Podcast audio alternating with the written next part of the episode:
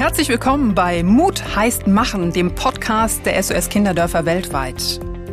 Für alle, die denken, dass Veränderung Engagement braucht. Und für alle, die für Kinder in Not etwas tun wollen. Mein Name ist Britta Hofmann.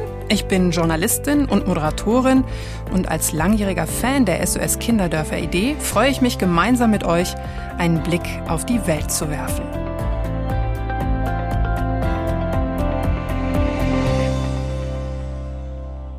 In der Folge von heute geht es um Kinder in der Fremde.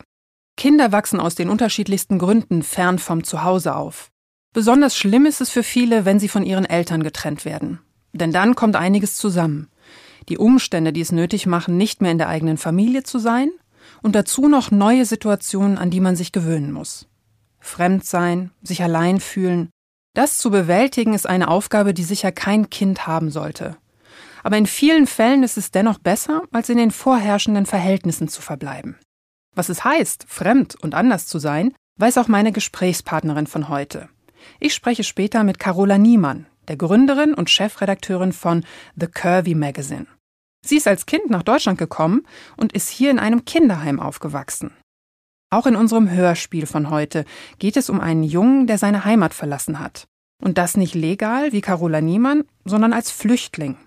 Er hat sich auf eine gefährliche Reise in die Fremde begeben, in der Hoffnung, wieder mit seinen Eltern zusammen sein zu können. Lasst uns starten.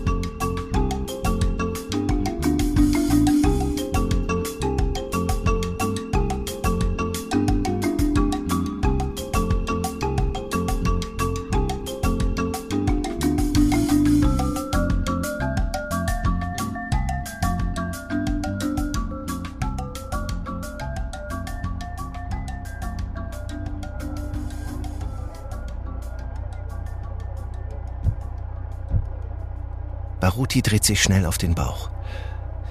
Ich muss mich ganz flach machen, denkt er und dreht noch schnell den Kopf zur Seite, bevor der erste schwere Reissack auf ihm landet. Das letzte Mal war seine Position schlecht. Der schlimmste Fehler, er hat mit dem Gesicht nach oben gelegen. Dadurch hat ihm der Reissack die Luft genommen. So ist es besser. Aber es tut jetzt schon so weh, stellt der Siebenjährige fest, als der Schmuggler den nächsten Sack auf ihn wirft und er am liebsten aufschreien würde. Baruti wird wie all die anderen Kinder im LKW die nächste halbe Stunde so ausharren müssen. Keinen Ton machen, nicht bewegen, bläut der Mann ihnen noch ein letztes Mal ein, bevor sie zum Polizeikontrollpunkt kurz nach der Grenze von Somalia nach Botswana fahren. So dumm bin ich bestimmt nicht. Dann wäre alles umsonst, denkt Baruti und hofft, dass auch alle anderen Kinder ruhig bleiben werden. Seit mehreren Tagen sind sie unterwegs. Aus dem LKW dürfen die Kinder nur kurz in der Nacht raus. Manche Kinder weinen viel und haben Hunger. Baruti ist froh, dass er sich beim Packen vor der Abreise gegen seinen Kuschelhasen entschieden hat. Stattdessen hat er seinen Rucksack bis oben hin mit Essen vollgestopft. Wenn ich in Botswana bin, wird alles gut. Dann kann ich wieder bei Mama und Papa sein. Der Junge vermisst seine Eltern sehr. Vor einem halben Jahr sind sie nach Botswana aufgebrochen, um Arbeit zu suchen. In Somalia sahen sie keine Chancen mehr. Am Anfang haben sie Baruti Geld geschickt, das er für seine Einschleusung nach Botswana sparen sollte. Aber dann hat er länger nichts mehr gehört. Also hat er selbst Geld gesammelt. Wenn er daran zurückdenkt, wie er die Bezahlung für den Schmuggler aufgetrieben hat, schämt er sich. Mutter und Vater hätten sowas nie zugelassen. Hoffentlich finde ich die beiden schnell. Plötzlich wird es laut im Transporter. Sicher kein gutes Zeichen, denkt Baruti. Im nächsten Moment werden die Reissäcke von seinem Körper gerissen. Jemand blendet ihn mit einer Taschenlampe. Es dauert einen Moment, bis er erkennt, dass der Mann vor ihm ein Polizist ist.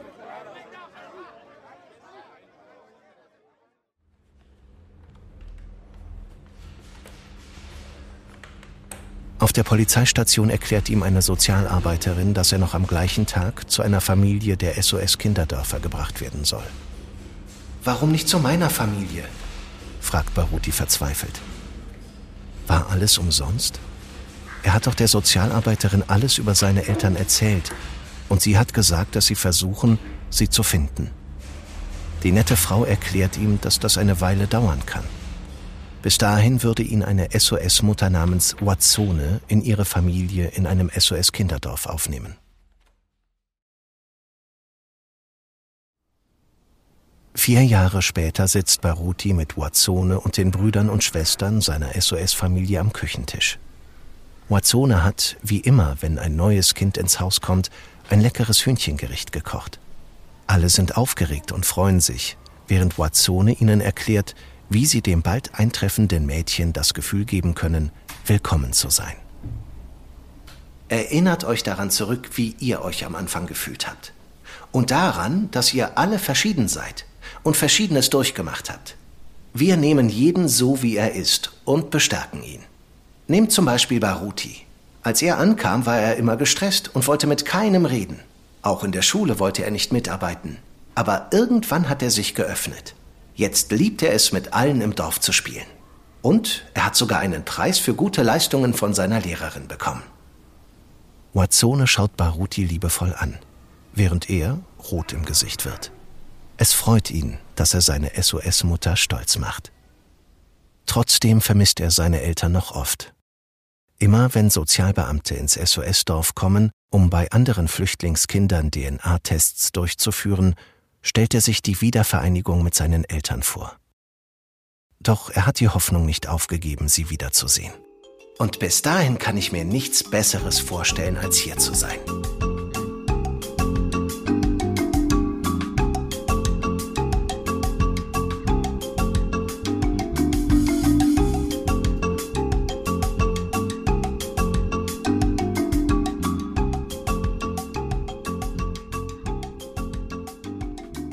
Was für eine aufregende Geschichte.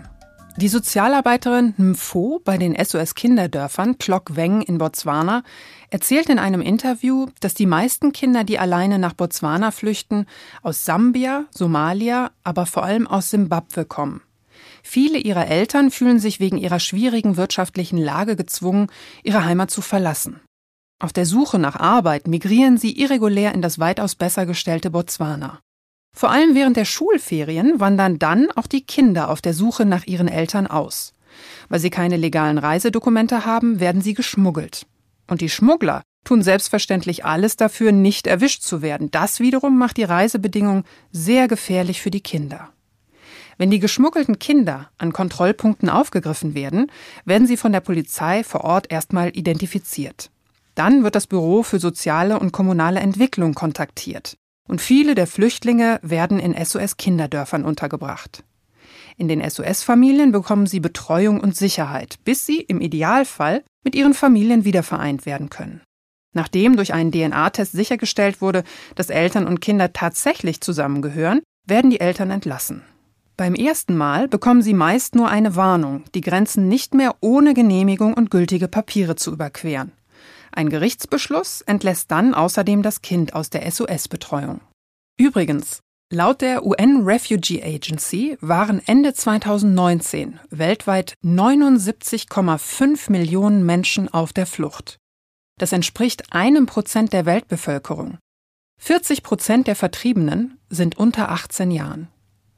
Die internationale Organisation für Migration versucht im Missing Migrants Project die Migranten zu erfassen, die auf dem Weg zu einem internationalen Zielort gestorben oder verschwunden sind. Für das Jahr 2020 hat sie 3654 Tote erfasst. Da viele Todesopfer gar nicht erst gemeldet oder erfasst werden, liegt die tatsächliche Anzahl aber vermutlich weit höher. Wirklich traurig, dass sich so viele Menschen dazu gezwungen fühlen, sich auf gefährliche Fluchtrouten zu begeben. Viele wissen sicherlich zuvor, welchem Risiko sie sich da aussetzen. Und trotzdem scheinen sie darin die einzige Möglichkeit für ein besseres Leben zu sehen. Nach so bitteren Tatsachen freue ich mich jetzt umso mehr auf meine Gesprächspartnerin, Carola Niemann. Sie ist die Gründerin und Chefredakteurin von The Curvy Magazine. Außerdem weiß sie sicherlich aus der eigenen Kindheit, wie das Gefühl ist, nicht so richtig reinzupassen. Ich freue mich jetzt, mehr von ihr zu hören. Ja, ich freue mich jetzt wirklich sehr, mit Carola zu sprechen. Schön, dass du heute mit dabei bist. Carola, du hast eine unglaublich faszinierende Lebensgeschichte. Nimm uns vielleicht mit ähm, auf deine Reise. Wie bist du nach Deutschland gekommen und warum? Ähm, ja, also ich, mein Vater ist Deutscher.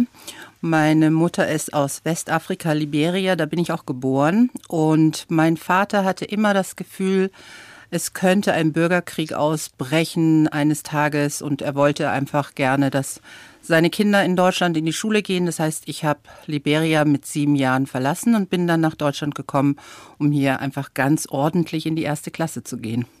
Und das muss man sagen, also sieben Jahre ganz allein, ohne Deutsch zu sprechen? Ja. Aber zumindest mit einem familiären Hintergrund. Ja, also ich bin hier alleine gelandet. Ähm, bei meinen Großeltern, die in Darmstadt lebten und ähm, ja, kein Wort Deutsch gesprochen. Ich war da, glaube ich, ein paar Wochen. Also ich glaube, ich bin irgendwann im Frühjahr gelandet und im Herbst, wie wir alle wissen, beginnt die Schule. Und da hatte meine Großmutter eine wahnsinnig tolle Idee. Und zwar, man steckt mich ins Kinderheim nach Hindelang, Oberallgäu. Aha. ja. direkt weitergereist. Direkt weitergereist nach Hindelang, Oberallgäu. Und sehr ländlich, sehr ja, idyllisch eigentlich, ähm, aber für so ein siebenjähriges afrikanisches, dunkelhäutiges Mädchen war das schon erstmal beängstigend. Hast du das damals verstanden, warum es direkt weitergegangen ist und warum ja die Oma letztlich gar nicht mitgekommen ist? Nein, das habe ich nicht verstanden, aber ich habe es auch nie hinterfragt. Also ich bin eigentlich ein Mensch, der selten hinterfragt, sondern erst später reflektiert. Also ich habe das einfach als gegeben angenommen. Also es ist halt so. Ich wusste ja sowieso nicht, was der Plan für mich ist. Und eins war davon eben unter Kindern zu sein, um mit Kindern gemeinsam schneller Deutsch zu lernen, eben nicht alleine mit der Großmutter und dem Großvater, sondern einfach eingebunden in so einem Kinderverband. Also mitten im Allgäu bist du, sprichst eigentlich die Sprache nicht, ähm, wirkt es wahrscheinlich auch so ein bisschen wie ein Paradiesvogel unter den ganzen Kindern. Wie bist du groß geworden? Ja, Paradiesvogel hast du jetzt sehr schön gesagt. Ähm, man muss sich vorstellen, das war ja auch ähm, in den 70er Jahren, also das ist schon wirklich lange, lange her. Also da gab es auch generell jetzt nicht wirklich viele ähm, Schwarze in Deutschland, also mhm. außer den GIs. Ähm, das war, ich war einfach die Einzige. Also ich war die einzige Schwarze und die erste Schwarze, die die in diesem Dorf gesehen haben. Und ähm, das war ein bisschen merkwürdig in der Schule erstmal. Also ich bin, glaube ich, ein halbes Jahr oder länger nicht in die Pause gegangen, weil ich einfach so wahnsinnigen Respekt und Angst hatte vor dieser Masse an weißen Kindern, die mir etwas antun können. Also ich saß da in der Pause meistens alleine oben mhm. und im Unterricht selber ging es ganz gut, weil ich bin ein sehr kontaktfreudiger Mensch. Das heißt, ich hatte immer sehr schnell Anschlüsse und was ich auch hatte, ist einfach wirklich so ein ähm, weil ich auch sehr melodisch bin, äh, sehr schnell die Sprache verstanden. Also ich weiß noch, im Kinderheim lag so ein Kind weinend da, weil sie eben Heimweh hatte. Das waren ja viele Kinder, die Heimweh hatten oder ihre Eltern vermisst haben und die da halt nur zur Erholung abgegeben worden sind. Und ich kann mich erinnern, wie ich aus meinem Bett, Bettchen gestiegen bin und zu ihr rübergegangen bin und habe gesagt, brauchst nicht weinen. Ich glaube, das ja. waren so die ersten Worte, die ich so ja auf Deutsch bewusst gesprochen habe, dass ich jemanden getröstet habe, um einfach die zu trösten, habe ich die Sprache angewandt. Wer hat dich denn getröstet in der Zeit? Wenn es dir irgendwie nicht gut ging oder wenn du wahrscheinlich auch Heimweh hattest oder deine Eltern vermisst hast?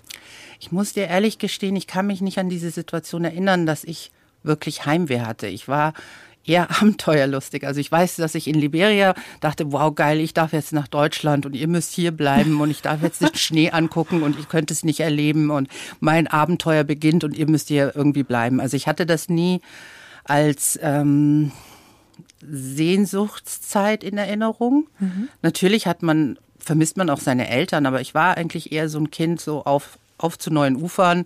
Und eigentlich war alles okay, sobald ich meine Freundin Claudi kennengelernt hatte, mit der ich heute noch befreundet bin, äh, war das alles okay. In den Ferien kamen meine Großeltern, die haben uns nach Hause gebracht. Dann hat halt die, die Mutter-Kind-Bindung zwischen meiner Großmutter und mir bestanden.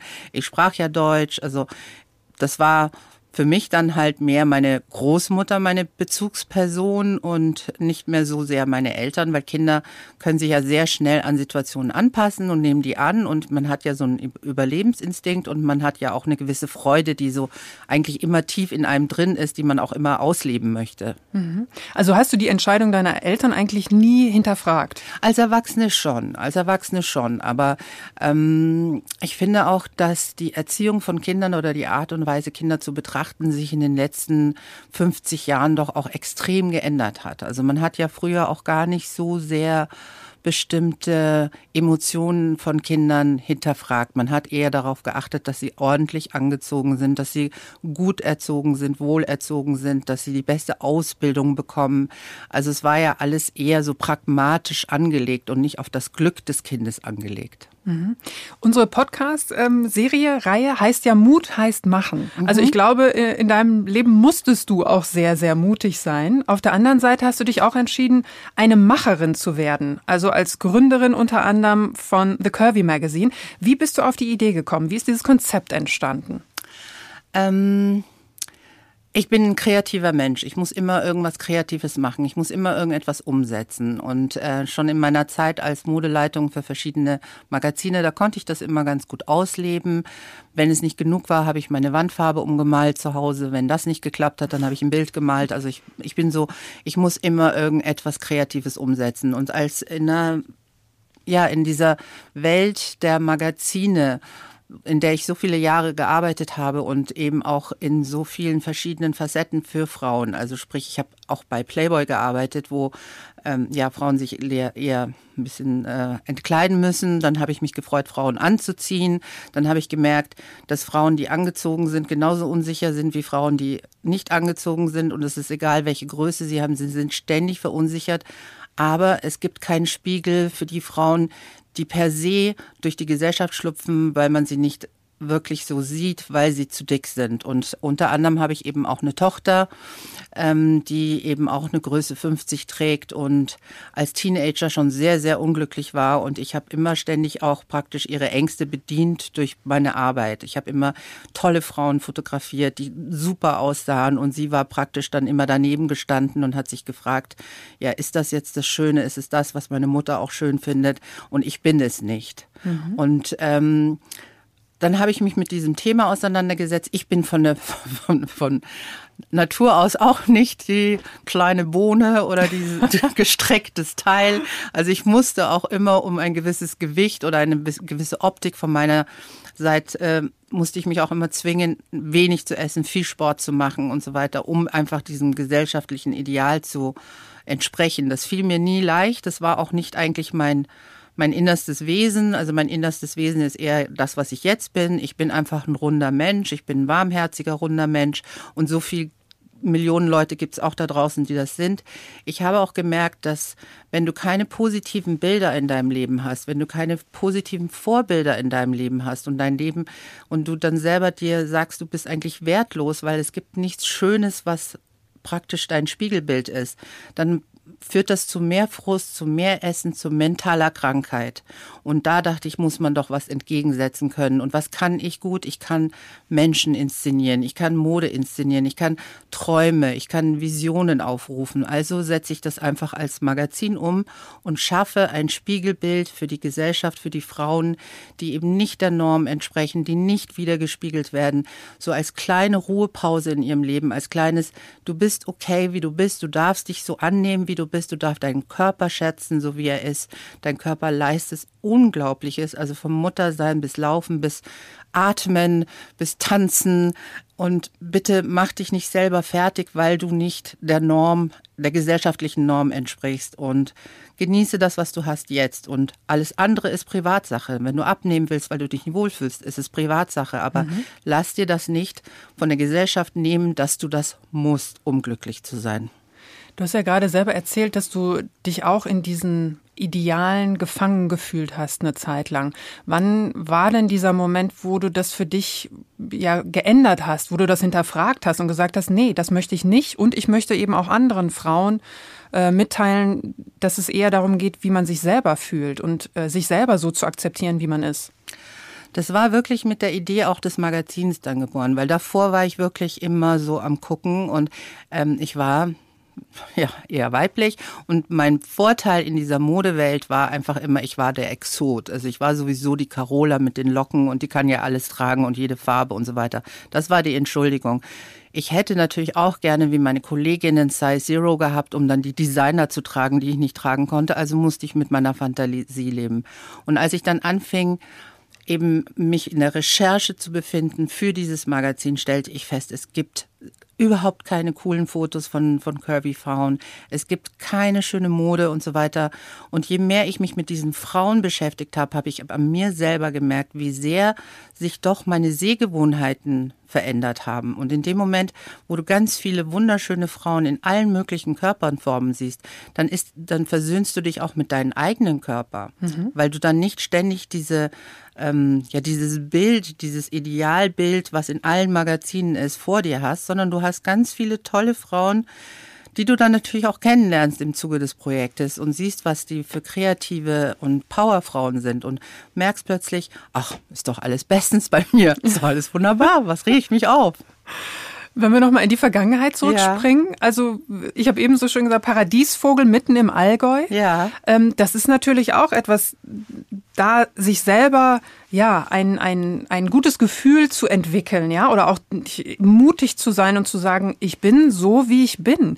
Glaubst du, dass vielleicht dieser Lebensweg auch dich dann zum Curvy Magazine gebracht hat? Also all das in dir, auch deine Erfahrung? Ja, man ist ja immer ähm, die Summe alles, was man erlebt hat. Ne? Es sind ja tausend Erfahrungen, die ich gemacht habe in meinem Leben, die mich zu diesem Punkt gebracht haben. Das sind ähm, nicht nur von meinem Äußeren, auch schon allein, dass ich Frau bin, hat ja auch vieles in mir ausgelöst, wo ich gedacht habe, warum können Frauen das nicht? Warum dürfen Frauen das nicht? Warum müssen Frauen das erfüllen? Warum ist das alles so kompliziert? Alles das führt dazu. Und natürlich führt es auch dazu, immer im, im Blickpunkt der Öffentlichkeit zu stehen, also Öffentlichkeit meine ich jetzt nicht als ich bin der Popstar, aber wenn ich in die U-Bahn gegangen bin, hat man mich angeguckt. Wenn ich äh, keine Ahnung, ich hatte mal so ein paar Kinder bei mir, als ich so 25 war von Freunden und die, der eine hat dann gesagt, du Carola, warum gucken dich alle so an? und gesagt, ach weiß ich nicht, denen gefallen meine Haare oder wie auch immer. also ich hatte die Blicke immer so auf mir. Jetzt kann man sagen, okay, vielleicht äh, habe ich dann mir gedacht, okay, dann bist du halt besonders attraktiv. Man muss ja irgendwie mit, mit diesen ganzen äh, Eindrücken auch als heranwachsender Mensch irgendwie umgehen. Ja, also mhm. dann kann man sich negative Bilder suchen, aber wie gesagt, bei mir ist das Glas immer voll, die Hälfte ist Wasser, das andere ist äh, Luft von mir aus, aber ich suche mir immer einen positiven Weg. Das ist einfach mein Wesen. Und da habe ich Glück gehabt, ehrlich gesagt. Ich meine, es ist einfach mein Wesen. Ich bin jemand, der immer das Positive sieht, immer. Ich bin auch ein Menschenfreund, muss ich sagen. Ich liebe Menschen. Viele lieben Tiere, ich liebe Menschen. Aber das hört man auch. Ja. Das hört man allein. Man muss dich gar nicht sehen, obwohl ich dich natürlich gesehen habe, aber ähm, ja, sondern man hört es einfach in deiner Stimme und wie du auch erzählst. Wir haben ja eine Geschichte aus Somalia gehört. Mhm. Ähm, ja, da geht's dann auch um Eigenverantwortlichkeit, also ohne Eltern einen Lebensweg zu bestreiten. Dir ging's ja ähnlich. Mhm. Was hat dir auch geholfen, in schwierigen Zeiten letztlich so einen erfolgreichen Weg einzuschlagen? Das sind schon auch Familienwurzeln, muss ich ehrlich sagen. Also ich meine, wie ich sagte ja eingangs, das war ja meine Oma, die dann praktisch mein Mutterersatz wurde. Ja, meine Familie in Darmstadt ist eine sehr hm, haben sehr viel Wert auf preußische Erziehung gelegt. Mhm. Also es war schon also ganz strikte ähm, Essensregeln und Anstandsregeln und ähm, andere Welt wahrscheinlich ne, für dich. Eine andere Welt, für, aber für eine Siebenjährige ja schnell zu ja. adaptieren. Das ist ja ähm, wie Schule plötzlich. Da musst du ja auch andere Sachen machen, als mhm. du jetzt in deinem Wohnzimmer machst. Aber meine Oma hat mir sehr viel Stolz mitgegeben. Meine Oma hat mir sehr viel Bewusstsein mitgegeben, wer ich bin oder woher ich komme oder warum ich stolz sein soll auf das, was ich tue und wer ich bin. Und das hilft dann schon auch, wenn man so in sich genau weiß, so eine tiefe Ruhe hat, weil man weiß, okay, da ist jemand, der auch praktisch in der Erziehung darauf achtet, dass du genügend Selbstbewusstsein mitbekommst. Was bedeutet dir Familie heute? Wer ist deine Familie? Ah, Familie ist mir extrem wichtig. Familie ist für mich auch wahnsinnig anstrengend. Also die Familie, die ich mir nicht aussuchen durfte, die einfach mir mal zur Seite gestellt wurden bei der Geburt, ähm, die kann teilweise wirklich sehr, sehr anstrengend sein. Also schon allein einfach auch aus unserer Geschichte heraus. Ich sage ja, ich reagiere positiv. Meine, meine Schwester hat da ganz anders reagiert auf dieses ganze Deutschland und diese ganzen Menschen und die Hautfarben und so weiter. Mhm. Wir haben sehr früh, als unsere Eltern nach ähm, Deutschland dann endlich kam und wir praktisch wieder als Kernfamilie zusammenleben durften, ist ein halbes Jahr später meine Mutter verunglückt. Und das sind alles sehr tiefe, schmerzliche Erfahrungen, wo jeder unterschiedlich darauf reagiert. Und wenn ich sage, ich bin positiv und meine Schwester hat es anders genommen, dann ist es natürlich in so einem Familienverband über die Jahre nicht immer einfach, wenn eine Person da rausgerissen worden ist, wenn man seine Geschichte aufarbeitet, warum habt ihr uns überhaupt nach Deutschland geschickt und so weiter, da stellen andere Leute andere Fragen. Aber es ist mir extrem wichtig, weil das ähm, ist ja praktisch das Einzige, was man sein ganzes Leben kennt und hat und die einzigen Personen, die dir immer verzeihen, egal was du tust und die dich immer lieben, egal was du tust. Deswegen ist es Familie auch echt extrem wichtig. Und diese Kernfamilie kann man natürlich nach außen nochmal erweitern mit freiwilligen Menschen, wo du sagst, das ist meine Familie, das ist meine Familie. Und auch da ist nämlich dasselbe Gefühl Du bist aufgehoben mit Menschen, die du dir selber ausgesucht hast, die für dich da sind, die für dich sehr viel tun würden und die dich auch gerne mögen, auch wenn du mal Bockmist baust. Und das ist wichtig und das ist für mich Familie. Carola, vielen Dank. Sehr inspirierend und ja, du vermittelst dieses positive Lebensgefühl. Ähm, nicht nur in deinem Magazin, so will ich es mal formulieren. Herzlichen Dank, aber wir hören uns gleich nochmal. Vielen Dank, dass ich dabei sein durfte. Es ist einfach immer wieder toll, mit Menschen zu sprechen, die etwas an Missständen ändern wollen und vor allem es dann auch tatsächlich tun. Auch die Zahl der Zuversicht, die ich euch vorstellen will, bezieht sich auf eine positive Veränderung. 62. So viele bzw. wenige Kinder hat das SOS-Dorf Tlok-Weng in Botswana seit 2015 aufnehmen müssen. Warum?